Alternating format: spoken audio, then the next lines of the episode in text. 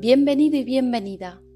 Yo soy Carlota y este es el podcast de Piensa Nativo, un espacio pensado para que te olvides por un rato de los libros de gramática, de tus tarjetas de vocabulario.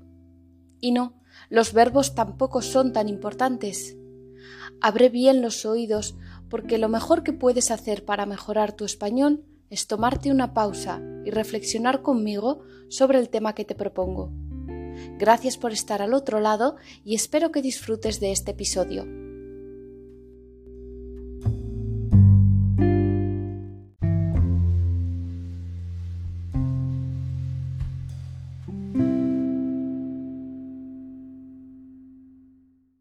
Buenos días, buenas tardes o buenas noches. Estés donde estés, bienvenido al podcast de Piensa Nativo. Espero que hayas pasado muy buena semana y que estés preparado para el tema de hoy. Efectivamente, el tema de hoy es la edad subjetiva y los estereotipos asociados al envejecimiento. Recientemente he hablado de este tema desde distintas perspectivas y he observado que a algunas personas les sorprende mi manera de ver, o más bien de sentir, mi propiedad. Así que me ha parecido un buen tema para abordar en el episodio de hoy. En la primera parte del podcast os voy a dar algunos datos sobre el edadismo, para después hablaros de los estereotipos que están vinculados a la edad y la edad subjetiva. Y por último os contaré cómo vivo yo mi edad y qué es eso que tanto sorprende a las personas sobre cómo veo este tema. Vamos a ello.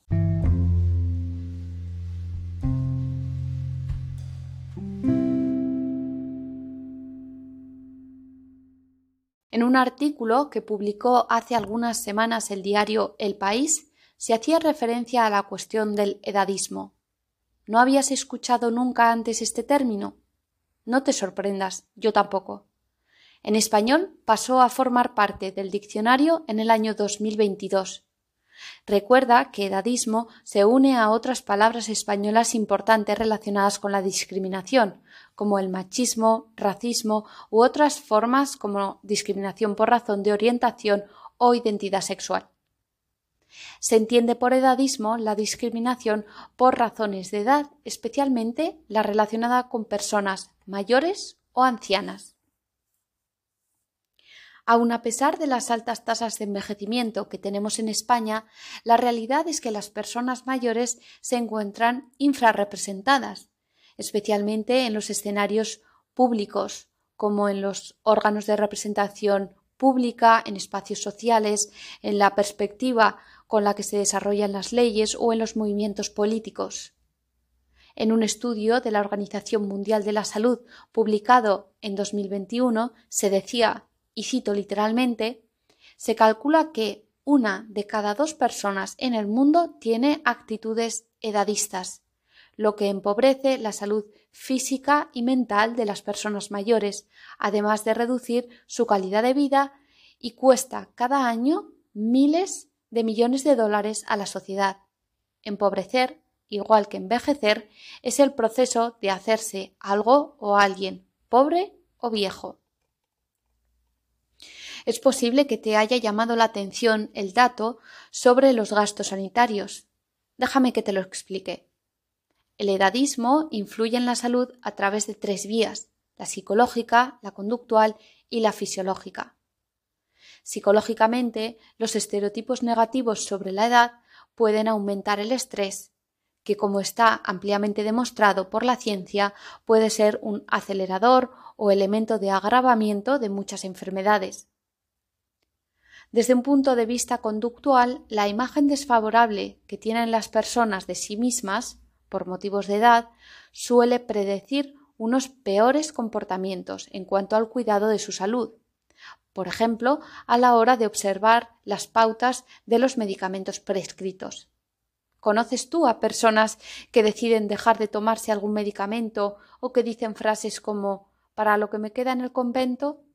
Sí, para lo que me queda en el convento es una expresión que utilizamos en español para expresar que dado que no me queda mucho tiempo en un lugar, tengo la libertad para hacer lo que quiera, para portarme como me dé la gana. Y por último, fisiológicamente, los estereotipos negativos sobre la edad suelen indicar cambios cerebrales perjudiciales décadas más tarde, por ejemplo, acumulación de placas y ovillos y reducción del tamaño del hipocampo.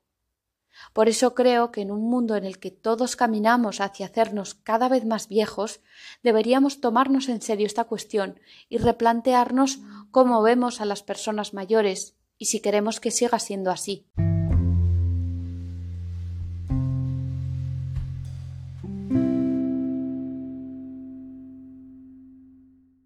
En la segunda parte de este podcast vamos a hablar de los estereotipos asociados a la edad y os propongo que veáis el vídeo que os adjunto. Recuerda que para acceder a la transcripción debes darte de alta en la comunidad de Piensa Nativo en Patreon.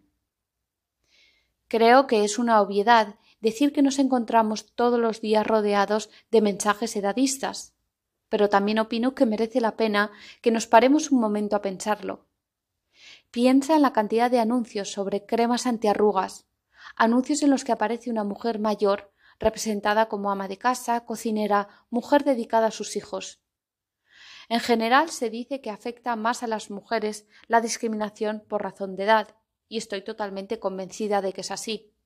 Aunque también existe la imagen del viejo verde, entendida como persona de avanzada edad, cuyo comportamiento es tan empalagoso que resulta incómodo para la gente de su alrededor, llegando a provocar repulsión.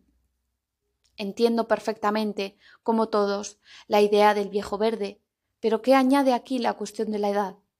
Si alguien es inapropiado, si acosa a las mujeres, si tiene conductas machistas o delictivas, esto es así tenga la edad que tenga. Parece que la edad añade algo despectivo, como si la conducta fuera más punible. Cuando digo punible, me refiero a algo que puede ser objeto de castigo o pena, generalmente en un juzgado. También existen ideas sobre cuál es la edad adecuada para enamorarse, para hacer locuras por amor. Existe ropa más adecuada para unas edades que para otras, y la llegada de la menopausia puede ser un trago bastante duro para algunas mujeres. Cuando hablo de trago me refiero a una situación desagradable, una adversidad o algo incómodo que debe afrontarse. En general, asociamos el envejecimiento con ideas como la improductividad, la enfermedad o la dependencia. Por oposición, ideas como la actividad, el atractivo o la vitalidad están claramente vinculadas a la juventud. Si bien hay que señalar que el edadismo no es solo una cuestión que afecta a las personas más mayores, sino también a las más jóvenes.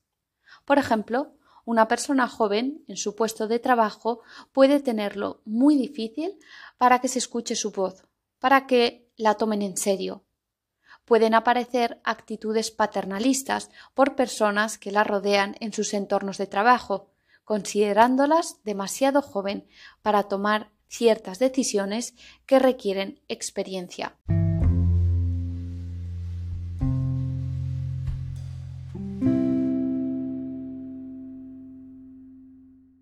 Pasemos ya a hablar del tema de la edad subjetiva. ¿Qué es eso de la edad subjetiva? Pues sí, estás en lo cierto. Tú puedes tener dos edades. Una, la cronológica, tu edad real, la que señala tu documento nacional de identidad, DNI, como le decimos en España. Y la edad subjetiva, que es aquella que autopercibes. ¿Te ha pasado alguna vez que te sientes más joven que otras personas de tu edad? ¿Te ves al lado de ellos y no te percibes tan envejecido? Bueno, no te preocupes, es normal. Le pasa a muchísimas personas. Un estudio, publicado en 2006, que dejaré referenciado en la transcripción, señalaba que las personas mayores de 40 años se sienten de media un 20% más jóvenes. Esta diferencia suele comenzar a los 25, dado que es el momento en el que, con la terminación del recorrido académico, se pierde la referencia directa y constante con los compañeros de clase. Al llegar a los 30, alrededor del 70% de la población se siente más joven de lo que realmente es, y la discrepancia aumenta con el tiempo. Pero lejos de ser un problema, a veces puede resultar un elemento positivo, pues en general las personas que se autoperciben con una edad subjetiva menor a la real tienden a tener mejores condiciones de salud, a ser más felices con sus vidas e incluso a morir a edades más avanzadas, explica. Pero hay que coger estos resultados con pinzas, pues, aunque son datos demostrados, no se sabe hasta qué punto son causa o consecuencia. Cuando se habla de coger algo con pinzas, se refiere a que no es 100% fiable, así que no hay que creer íntegramente en ello. ¿Por qué existe esta diferencia entre la edad cronológica y la edad subjetiva? Bueno, es fácil de entender. Es una estrategia de autodefensa. Si todo lo dicho anteriormente es cierto, y sobre las personas mayores recaen una serie de prejuicios e ideas preconcebidas sobre lo que ya no se puede o no se debe hacer, ¿quién va a querer sentirse así? Por cierto, recaer se utiliza en este contexto para hablar de un perjuicio o un beneficio que afecta a una determinada persona o institución, que cae sobre ella.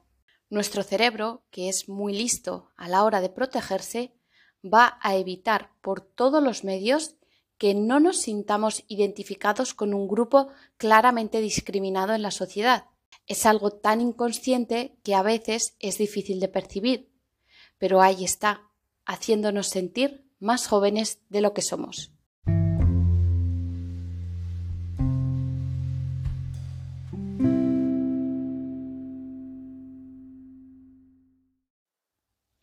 En la última parte del episodio voy a dar mi perspectiva de lo más personal y subjetiva con el tema de la edad y los estereotipos vinculados a la misma.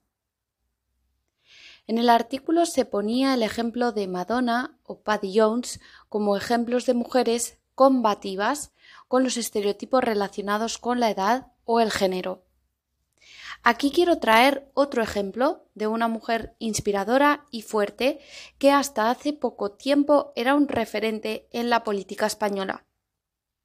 Manuela Carmena, a sus 71 años de edad, se convirtió en la alcaldesa de Madrid en una coalición de partidos, algunos de ellos nacidos del movimiento 15M, un movimiento que, a pesar de su diversidad, no se le puede negar su carácter juvenil.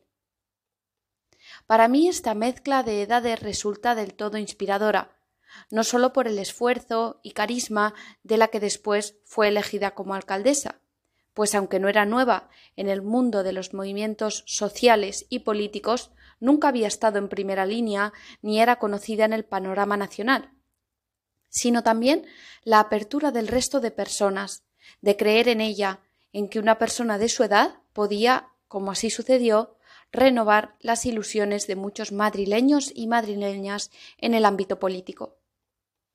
Para mí la edad no es un dato tan significativo.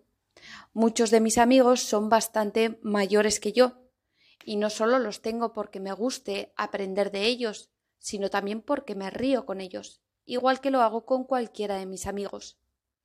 En realidad es que yo conecto más con un tipo de personas y la variable edad no sirve de mucho si quisiéramos predecir con quién voy a tener una buena relación. ¿Y tú?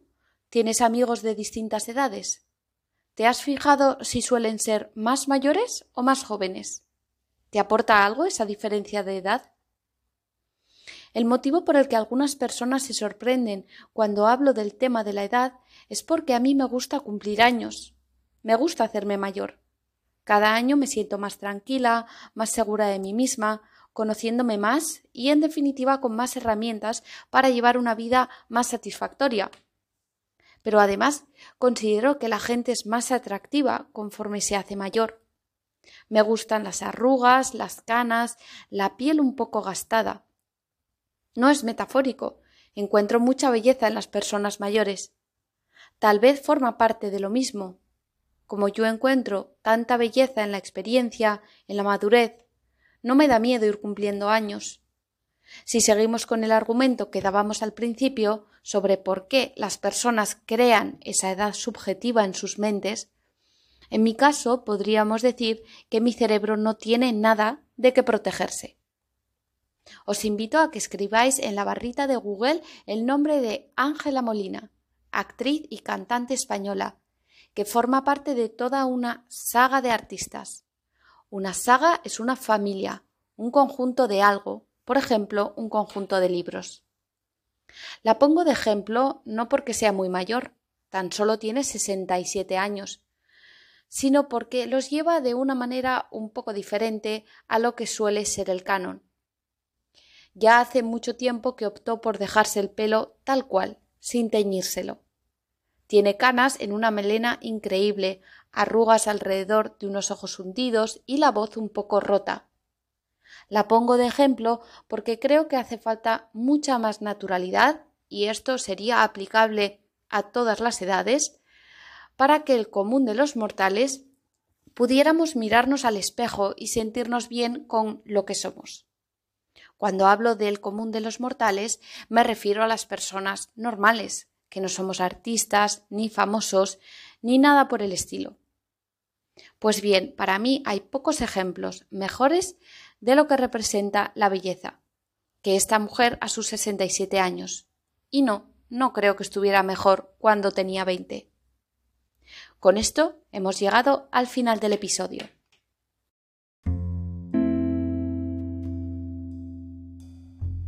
Espero que lo hayas disfrutado. Si deseas la transcripción, puedes darte de alta en Patreon, donde iré subiendo cada semana las transcripciones del podcast y os propondré un tema sobre el que reflexionar por escrito. Podéis mandarme vuestras respuestas. Espero que pases una semana estupenda y nos encontremos en el próximo episodio.